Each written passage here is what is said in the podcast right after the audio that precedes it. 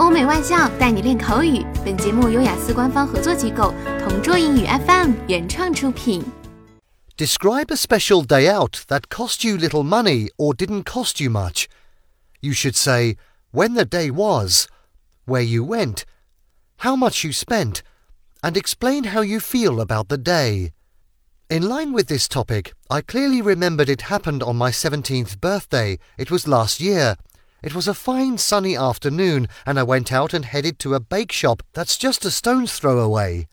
I went there to satisfy my craving for pastries and cakes. This is a renowned bakery because of its heavenly freshly baked goods.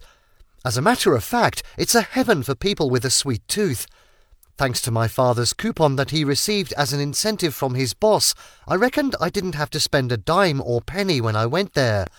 I was able to buy various goodies, and as an added bonus, I even had a special treat from the storekeeper who gave me a complimentary birthday cupcake. Of course, in this day and age, nothing in the world is free, so I got to share it with my friends as we had a picnic by the park and I had a blast. OK，以上就是今天口语话题的全部内容。想要免费获得雅思口语完整题库的小伙伴，快来关注微信公众号“同桌雅思英语”，回复关键词“口语题库”就可以啦。同桌祝你早日涂鸦成功！